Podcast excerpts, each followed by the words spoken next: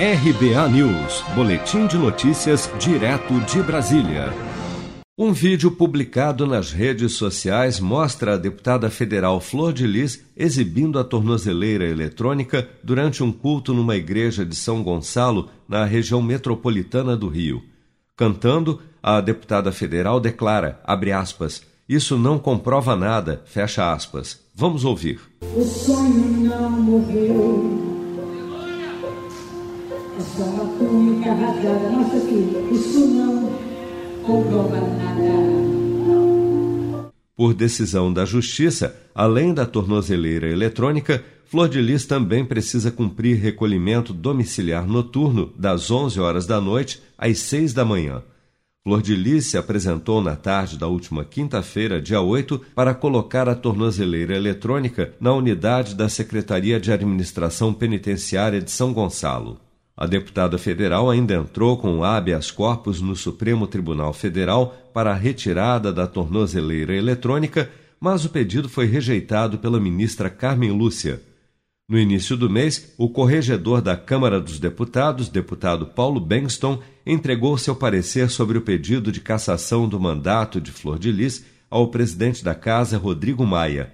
Em coletiva, o corregedor adiantou que recomendou a continuidade do processo de representação contra a deputada. Cabe agora à mesa diretora é, reunir para deliberar sobre o assunto e encaminhar para a comissão de ética. Este parecer ele tem 16 páginas, nelas contida toda, todo o processo, tanto de acusação quanto a defesa da deputada Flor de Lis é, e está baseado muito na, na, ausência de provas de, do contraditório, ou seja, ela não conseguiu trazer para a corregedoria provas que ela não quebrou o decoro parlamentar.